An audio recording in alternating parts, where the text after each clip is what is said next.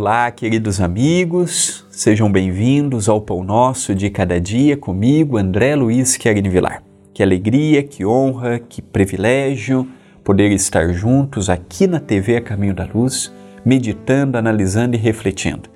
Comente nos Pão Nossos, comente nos demais vídeos aqui no canal. Bom dia, boa tarde, boa noite, sua sugestão, o que você está achando do programa. E também faça um convite especial Estamos procurando chegar a 60 mil inscritos até o meio do ano. Só conseguiremos com a sua ajuda. Se não é inscrito, se inscreva. Se já é inscrito, compartilhe, divulgue, convide outras pessoas a estar conosco. A frase é de André Luiz, pelas mãos de Chico Xavier, contido no livro Sinal Verde. Sem organização de horário e previsão de tarefas, é impossível conservar a ordem e a tranquilidade dentro do lar. Eu vou além. Não é apenas no lar, não.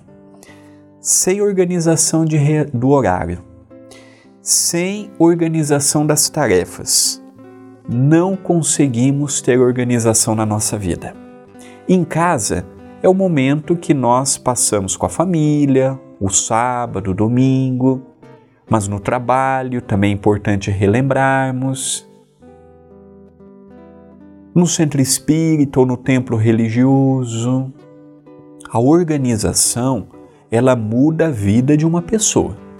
Quem é desorganizado financeiramente, quem é desorganizado na alimentação, quem é desorganizado no horário, quem é desorganizado no sentimento, quem é desorganizado na educação, tem uma vida que nestes aspectos deixam a desejar. O horário é a primeira disciplina que a criatura humana aprende.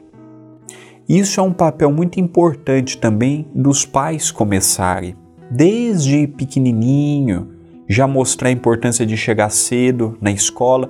Tem filhos que aprendeu a ser desorganizado no horário vendo os pais. O portão fecha às sete, o pai estava lá sempre às sete e cinco, sete e dez e brigava com o porteiro da escola para o filho poder entrar. Ele está errado, ele está educando errado o seu filho, e quem leva a culpa é a escola, o porteiro, a diretora que não permite às vezes entrar. É igual no Enem. Vira e mexe a gente vê no Enem que alguém perdeu a hora. É verdade que alguns, o trânsito, vão de coletivo, e aí não depende só dele. Mas quantos não perdem um exame importante como o do Enem porque não tem horário? Deixa para a última hora. Deixa para o último horário de ônibus, último horário de trem e chega atrasado. Então é muito sério. Tarefas. Meu dia tem 24 horas. Tem pessoas que fazem tanta coisa num dia, tem pessoas que não fazem nada. Mas como é que pode? Falta de organização. Se as 24 horas minhas são as mesmas dele e ele consegue fazer um monte de coisa e eu não consigo fazer, o meu relógio não é diferente do dele. Então tem alguma coisa errada. Eu, por exemplo, nesses últimos anos, né, na pandemia meus pais não foram fazer palestras em Portugal, mas quando eles vão a Portugal, que fica um pouco mais corrido para mim, é centro, é o trabalho, é isto, é aquilo, eu aprendi a fazer uma lista de afazeres. Paulo, que está aqui do meu lado filmando, vê. Então, às vezes, eu tenho que resolver coisa na rua, eu anoto. Primeiro lugar, vou faço um roteiro. Vou aqui, vou acolá, vou acolá. Quantas vezes antes de eu fazer isso eu não fazia metade do que eu tinha que fazer? Aí meu pai ligava para mim e falava: Ó, oh, você acertou tal coisa? Esqueci.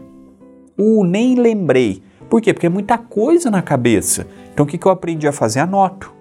Ó, tem que fazer isso, aquilo, aquilo outro. Tem coisas que realmente o dia não dá, tem imprevistos.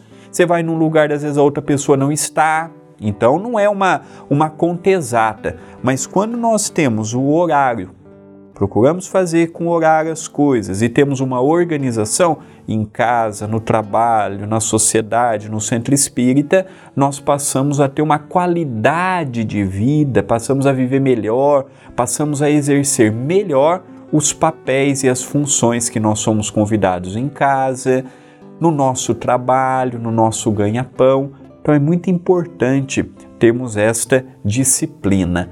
Pensemos nisto, mas pensemos agora.